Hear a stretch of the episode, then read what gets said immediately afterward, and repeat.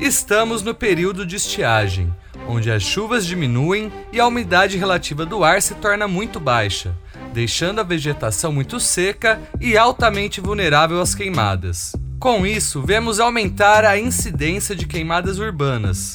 A Defesa Civil, em conjunto com a Secretaria de Meio Ambiente e Sustentabilidade, o DAI e o Corpo de Bombeiros, já iniciaram a Operação Estiagem, visando a prevenção e o combate a essas queimadas. Confira como você pode ajudar nessa entrevista do gerente de Planejamento, Sustentabilidade e Educação Ambiental, Walter Yost. As queimadas podem trazer sérios prejuízos à nossa saúde e ao meio ambiente.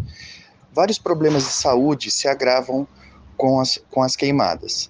A gente pode citar a asma, bronquite, dor de cabeça, vermelhidão nos olhos. Para quem possui problemas cardiorrespiratórios, pode levar ao derrame, ao infarto e até mesmo ao AVC. Já ao meio ambiente, são inúmeros os impactos ambientais que podem ocorrer. Quando ocorre a queimada, imediatamente inicia-se o processo de poluição do ar. São emitidos gases do efeito estufa que contribuem com o aquecimento global. Outros problemas ambientais gerados pelas queimadas é o empobrecimento do solo, a destruição da biodiversidade, pois as queimadas matam a flora e a fauna, o solo fica infértil, sem a vegetação, tornando-se duro, e com as chuvas ocorre o processo de erosão e de assoreamento, que vai prejudicar a quantidade e a qualidade das nossas águas superficiais.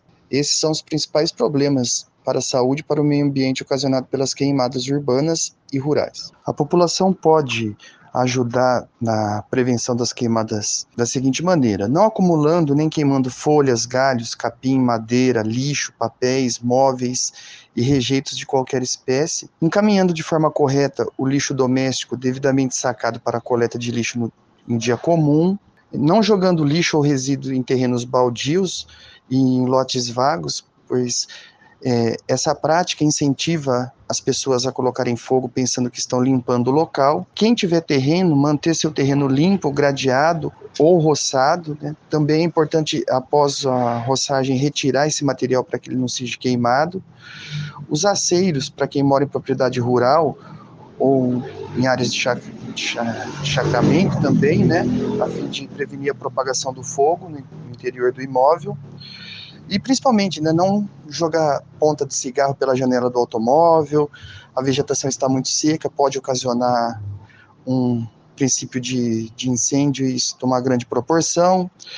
Também evitar fazer fogueira, né, soltar balão, que é crime, essas são práticas que podem contribuir com a prevenção das queimadas no nosso município. Os órgãos que podem ser acionados quando está ocorrendo uma queimada, uma queimada estiver em andamento, é o Corpo de Bombeiro, é 193 e a Guarda Municipal 156.